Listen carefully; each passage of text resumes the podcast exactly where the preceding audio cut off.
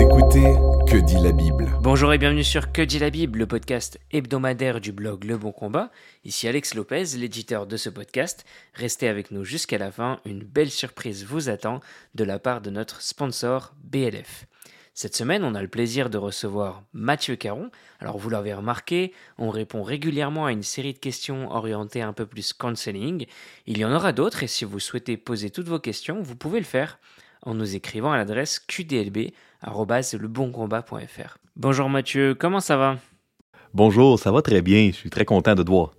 C'est un plaisir vraiment partagé. Cette semaine, on répond à une question passionnante.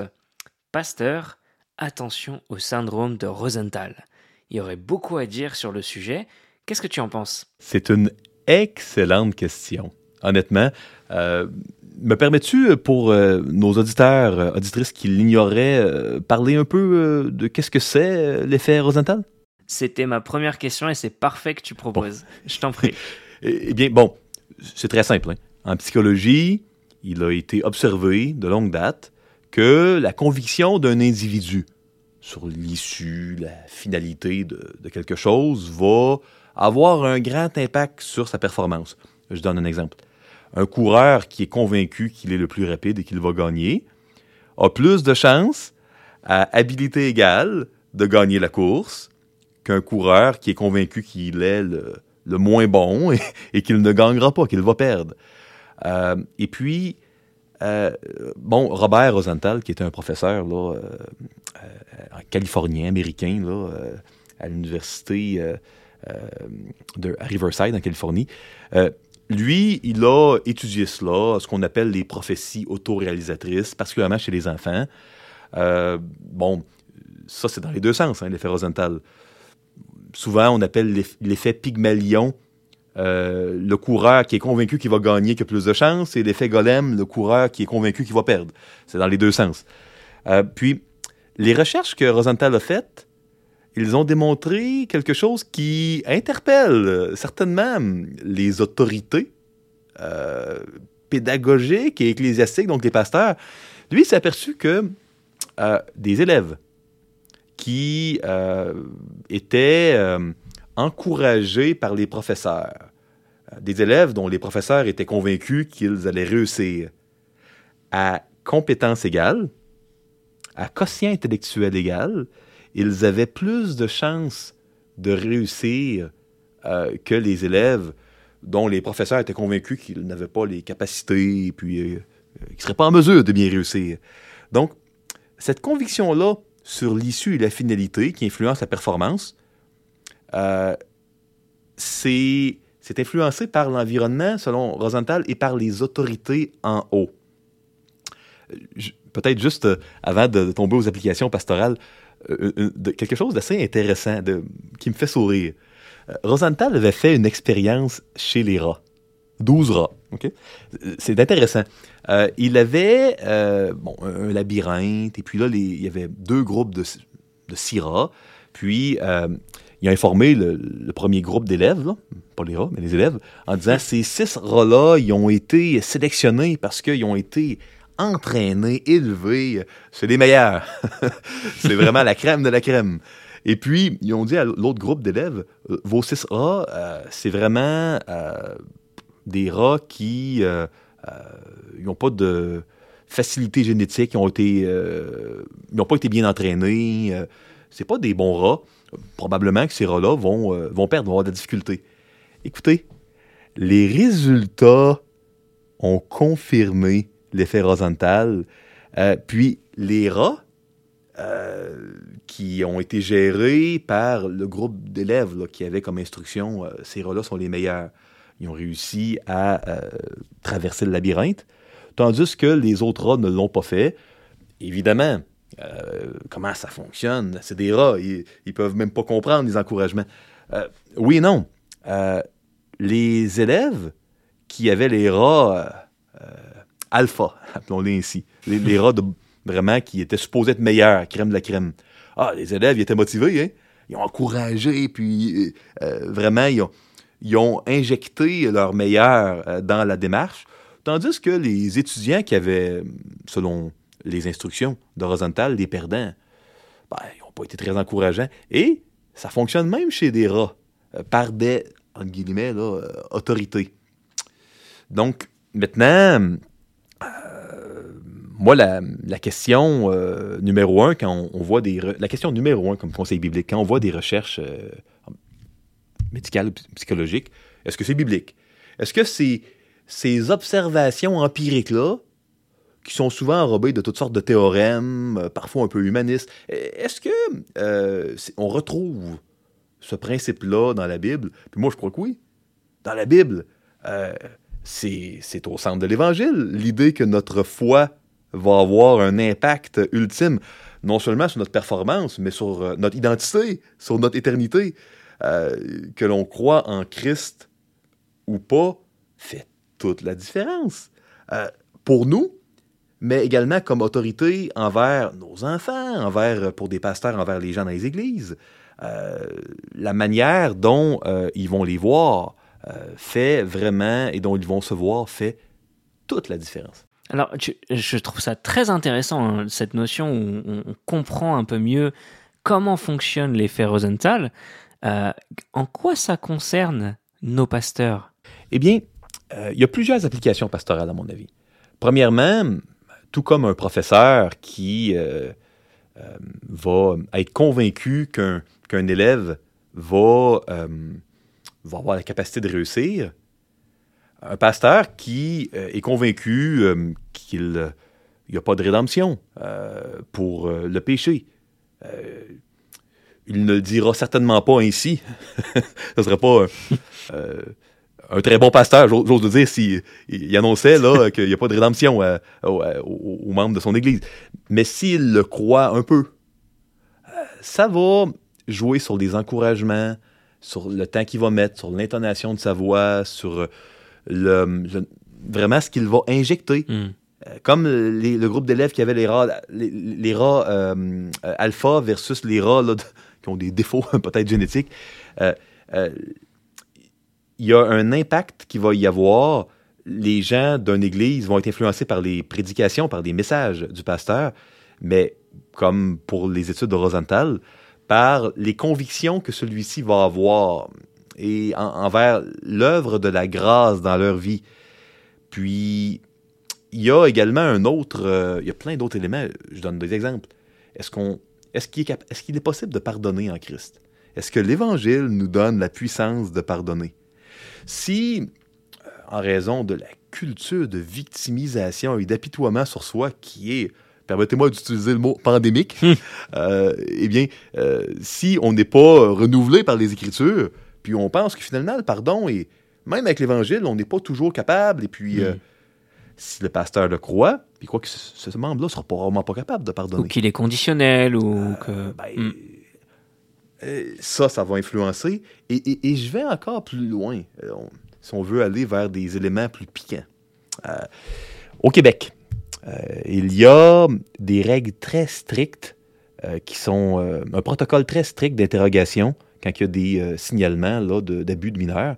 Et les, euh, les policiers qui sont spécialisés dans les interrogations de mineurs vont être très prudents dans les questions. Parce qu'il a été documenté que s'ils disent euh, à l'enfant Est-ce que ton oncle t'a touché les organes génitaux ou t'a abusé ou a fait telle ou telle chose Il est possible que l'autorité, l'interrogateur hein, de, la police, sème euh, l'idée. On, sait que la mémoire brisée par la chute, euh, on sait que c'est. euh, c'est pas, pas fiable toujours, il y a des faux souvenirs, donc donc c'est compliqué, c'est très compliqué. Et souvent, les questions vont être posées par des spécialistes, qui, des questions ouvertes, des questions pour vraiment ne pas colorer les réponses par l'effet Rosenthal. Et là, toute cette victimisation-là qui, qui parfois euh, amène les gens à ne pas réagir d'une manière biblique face au péché dont ils sont victimes. Euh, et euh, là, je, ne parle pas de, crimes ou d'abus au, premier stade dans mes commentaires, mais je, crois que le champ lexical du mot abus, et là, je vais dans une polémique, il est rendu tellement large en Occident moderne qu'il y a bien des péchés qui, où il n'y a pas de danger, pour personne. Euh, parce que pour moi, un, abus, c'est un péché où il y a un danger, euh, physique ou psychologique.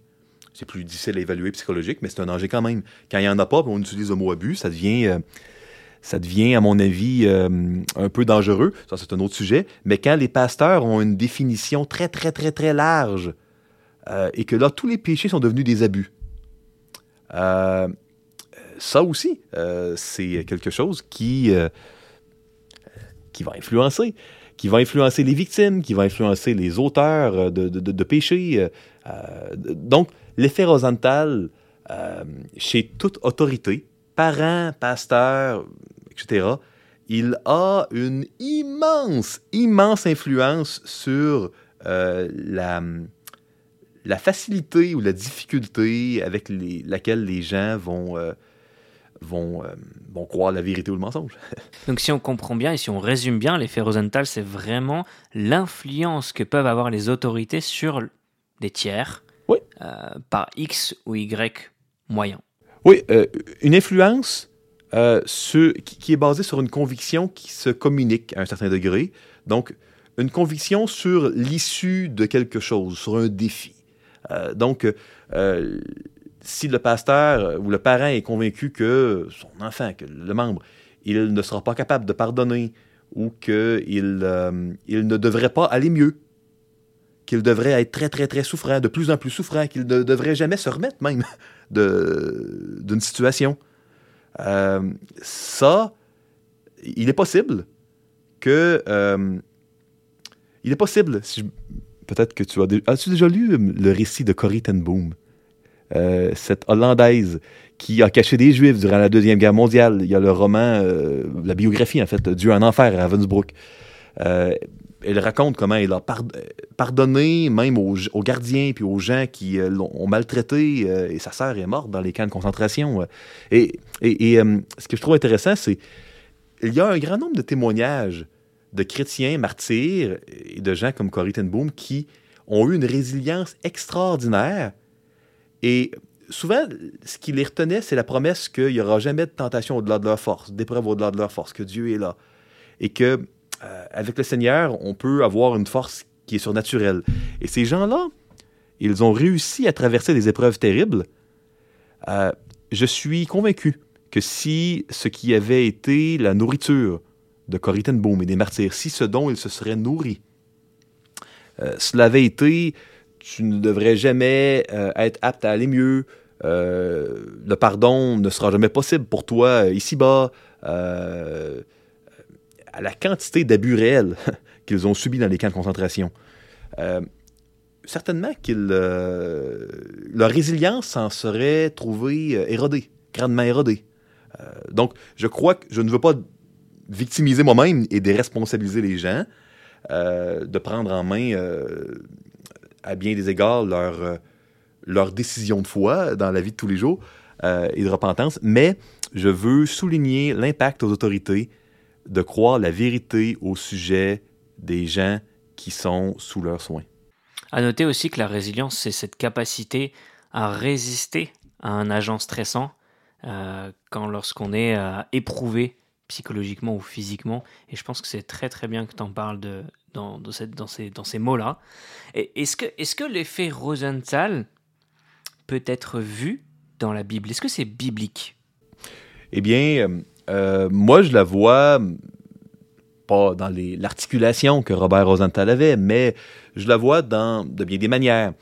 Je la vois dans l'impact euh, des autorités religieuses, que cela soit dans le livre d'Ézéchiel, où il y a des, euh, exhortations très sévères euh, envers les, pasteurs, Euh, hein, les, bergers du troupeau, hein, pasteurs au sens pas d'église, mais les bergers d'Israël les sous-bergers, peut-être, dirions-nous.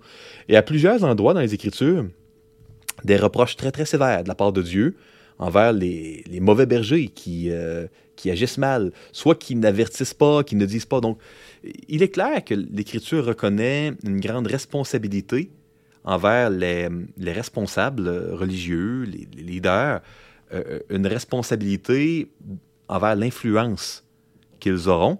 Et souvent, on, a les yeux axés sur l'influence de ce qu'ils feront ou ce qu'ils ne feront pas. Moi, je crois que si on lit bien le texte, ça va plus loin. C'est leur influence au, au niveau de ce qu'ils vont croire et de ce qu'ils ne croiront pas.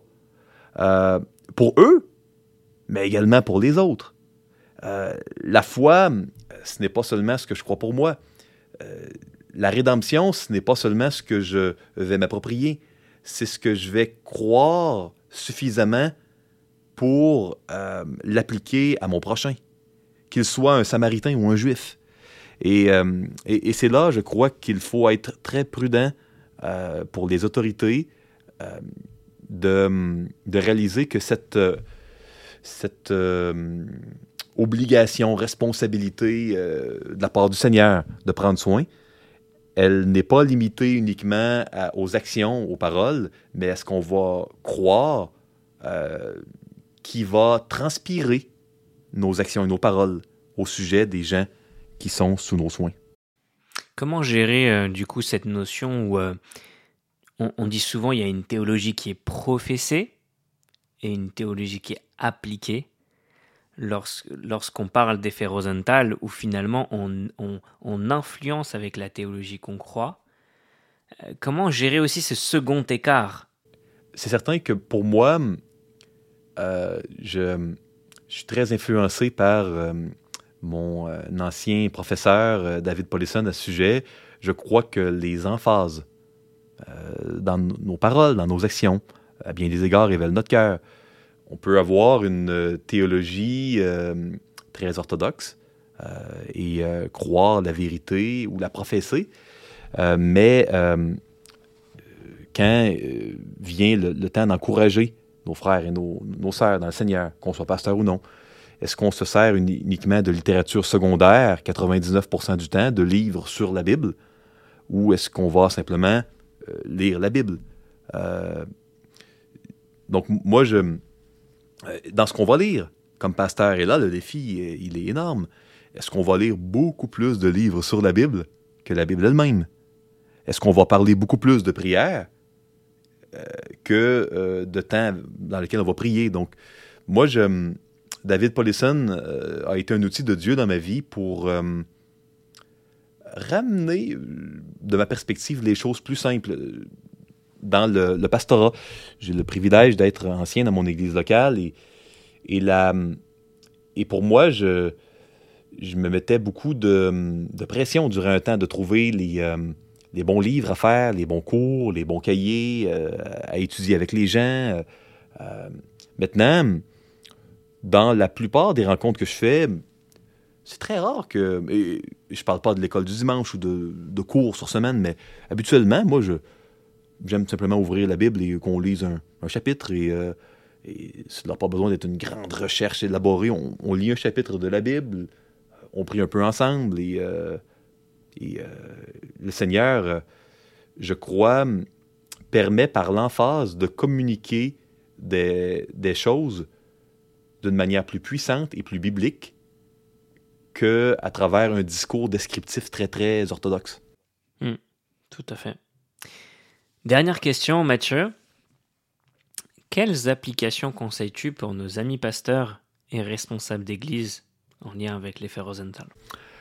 Moi, je, je, crois que la doctrine de l'union avec Christ est fondamentale. Le plus important est de se rappeler qui nous sommes en Christ, de se rappeler que ce n'est plus nous qui vivons, que c'est Christ qui vivons en nous, euh, ne pas euh, se souvenir que cette, euh, cette valeur identitaire qu'avait autrefois être un homme, une femme, un, un, juif ou un grec, un esclave ou un homme libre, c'est pas que c'est effacé, ça existe toujours, mais cette valeur identitaire est devenue négligeable maintenant que nous sommes en Christ et que Christ est en nous. c'est le, vrai moi, distinct de Christ en moi, il a été crucifié.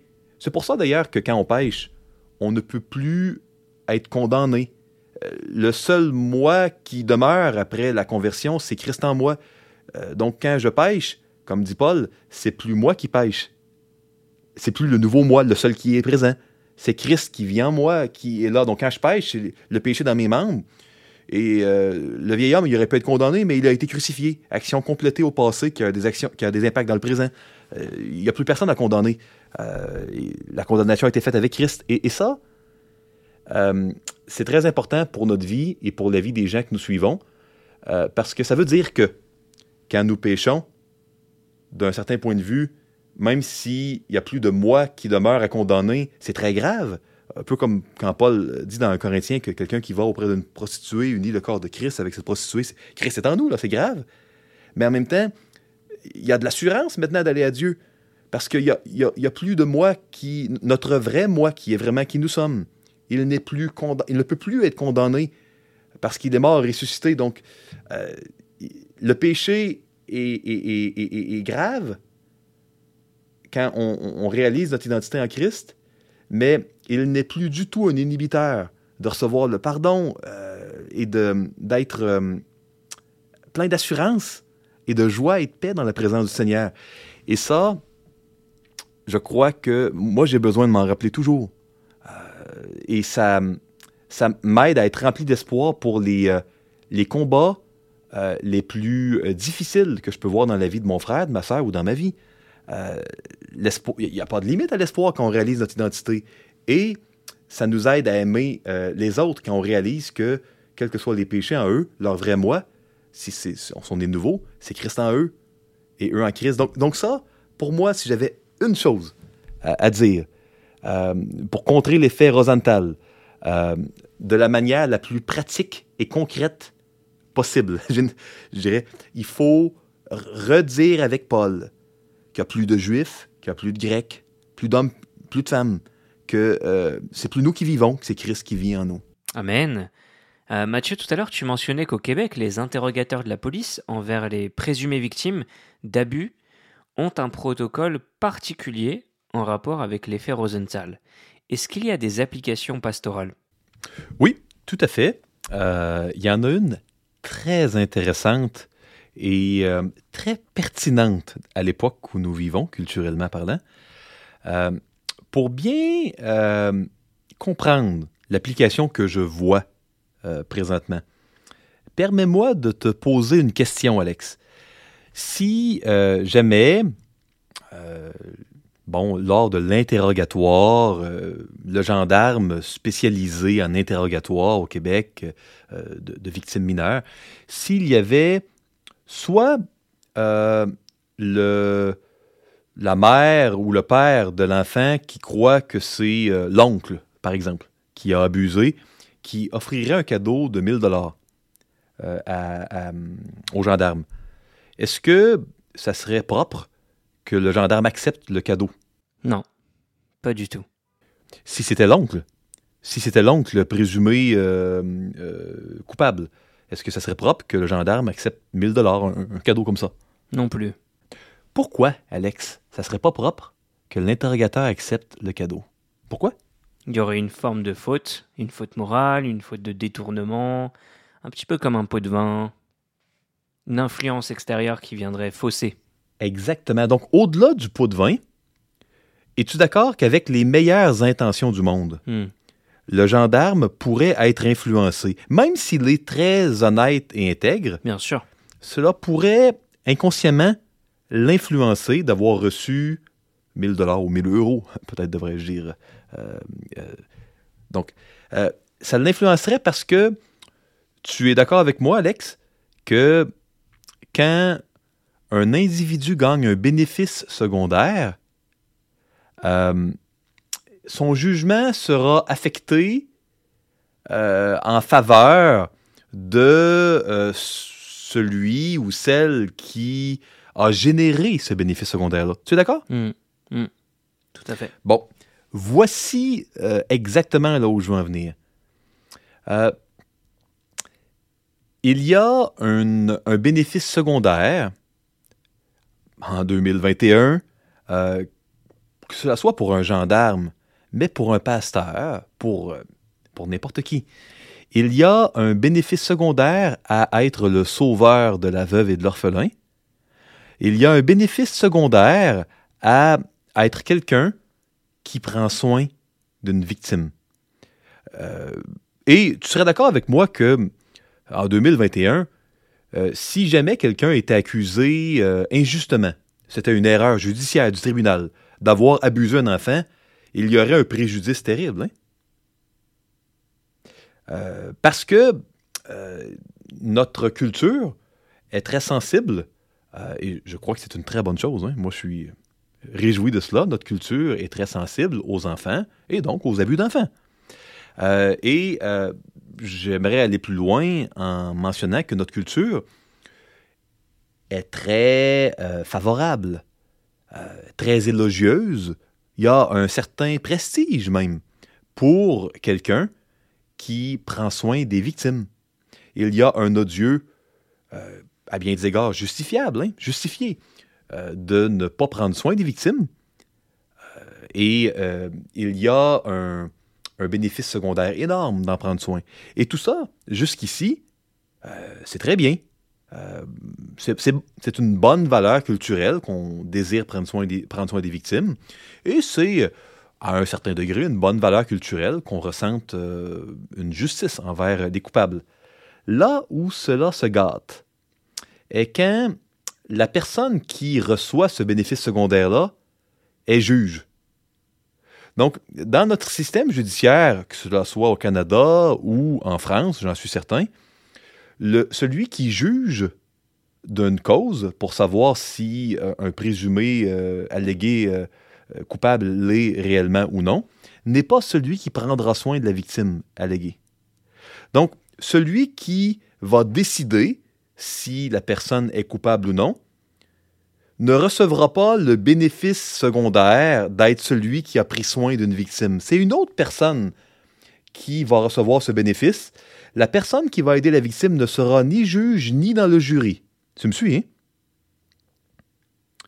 Euh, dans l'Église, parfois, il y a une peau de banane sur laquelle les pasteurs peuvent glisser, parce que ils sont parfois euh, les juges de différents conflits, de différentes situations, et dans une société, autant au Canada qu'en Europe, où le champ lexical du mot abus s'est élargi d'une manière extrêmement importante depuis dix ans, euh, il y a donc euh, un bénéfice secondaire qui va être présent quand le pasteur qui va, avec la meilleure bonne foi et intégrité du monde, quand il va déterminer qu'une victime est bel et bien une victime, mais qu'un abuseur l'est réellement, euh, il va y avoir euh, euh, un, bénéfice énorme à, prendre soin de la victime, inconsciemment, qui, avec la meilleure bonne foi, va influencer. Ça, c'est l'effet Rosenthal. et là, ça va loin. Hein. Si je vais dans les caricatures, non seulement cela peut fausser son jugement, au même titre que cela fausserait le jugement d'un intervenant de la, de, gendarmes spécialisés euh, en interrogation. Euh, cela peut également influencer la quantité de temps euh, qu'un pasteur va prendre pour relever quelqu'un qui a commis des péchés qui sont considérés comme des abus. admettons, par exemple, que quelqu'un a fait, a été violent envers un adulte et qu'il a fait un an de prison. Euh, il y a euh, de grands bénéfices pour un pasteur de prendre soin de la victime. Euh, et il y a un, grand odieux, malgré l'évangile et la grâce, à prendre soin de la personne qui peut-être est repentante et est sortie de prison et, veut, et, voudrait vivre l'évangile et être transformée. Donc, le bénéfice, voici l'effet horizontal pour les pasteurs. et je suis un peu long, mon, cher, mais voici trois applications. La première, sans s'en rendre compte, l'effet Rosenthal peut donc, en raison du bénéfice secondaire de prendre soin d'une victime, peut être un biais, un biais inconscient, involontaire dans le jugement. Et quand on en est conscient comme pasteur, pas de problème. Euh, on peut prendre des mesures, euh, des, mesures. pourquoi aurions-nous des standards moins élevés que dans la société quand nous servons le roi des rois euh, pour contrecarrer et contourner ses effets? Donc ça, c'est la première application. La deuxième, nous devons être prudents de ne pas fermer les portes du royaume des cieux à des gens qui sortent de prison. C'est intéressant de voir que dans l'évangile de Matthieu, Jésus dit, quand vous avez été visiter quelqu'un en prison, c'est moi que vous avez été visiter. Euh, donc, je crois qu'il y a, euh, il faut être conscient qu'il y a un odieux social à prendre soin et à amener l'Évangile à certaines personnes. Euh, parfois, d'amener l'Évangile et de montrer de la compassion envers quelqu'un qui a purgé sa peine et qui est sorti. C'est considéré par d'autres comme étant minimiser le tort qu'il a fait et manquer de compassion pour les, victimes. Et, je crois qu'il y y, a, un deuxième angle mort possible, là, qui peut être contourné quand on en est conscient. Les angles morts, quand on les admet, c'est facile, bien souvent. Et euh, pour terminer, euh, troisièmement, la troisième application euh, que je trouve très intéressante pour un pasteur, c'est la comment dire le rythme et la séquence avec lequel nous allons amener la restauration et la, l'idée de se, euh, de se repentir euh, de, mauvaises réactions face au péché dont nous sommes victimes parfois. Je m'explique. Je donne une autre statistique québécoise. Au Québec, euh, il est prouvé que quelqu'un qui a des assurances invalidité, qui paye sa maison et sa voiture, à blessure égale, va être beaucoup plus lent à guérir à blessure égale et à traitement égal.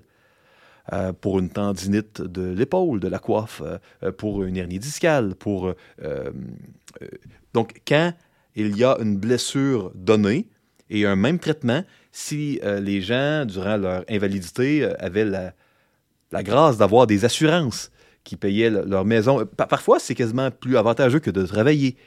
Je ne crois pas que ce sont des gens qui sont malhonnêtes. Hein. Je crois que le cerveau humain, brisé par le péché originel, cherche la voie la plus facile, euh, la plus confortable. Cela a probablement aidé l'être humain à développer la technologie, euh, à bien des égards, hein, de cette, euh, ce désir d'aller vers la facilité et le chemin le plus rapide. maintenant, je crois que cela peut amener un pasteur à prendre trop de temps pour aider une victime à se relever parce que, bon, le pasteur, c'est pas sa maison qui est, euh, qui est payée, euh, euh, ni la, pauvre victime. Mais c'est pas une bénédiction, une grâce pour une victime de rester trop longtemps dans ce qui peut devenir avec le temps, ce qui était au début de la guérison, mais ce qui peut devenir un apitoiement sur soi qui est du poison. Hein. et donc, pour moi, c'est la troisième application. Il y a un bénéfice secondaire qui stoppe au moment où euh, la personne victime de quelque chose arrête d'avoir mal. Et inconsciemment, cela peut euh, jouer sur le rythme avec la meilleure bonne foi du monde. Je, dans mes trois applications, je veux euh, donner une nuance importante. Je sais que les pasteurs qui m'ont été donnés, que j'ai pu rencontrer, ils aiment le Seigneur, ils, ils veulent le bien, ils aiment leurs frères et leurs sœurs, ils ont fait de grands sacrifices pour servir avec amour et avec fidélité. Et, moi, je parle d'angle mort, je parle qui, ne sont pas volontaires, qui ne sont pas conscients, et qu'il est utile de connaître parce qu'ils sont souvent facilement euh, solvables. Euh, on peut amener des solutions, contourner facilement souvent. Donc, je, veux euh, vraiment souligner ici, il faut être appréciatif de nos pasteurs. il ne faut pas devenir euh, méfiants, euh, dans une mauvaise attitude, les amener à servir en gémissant.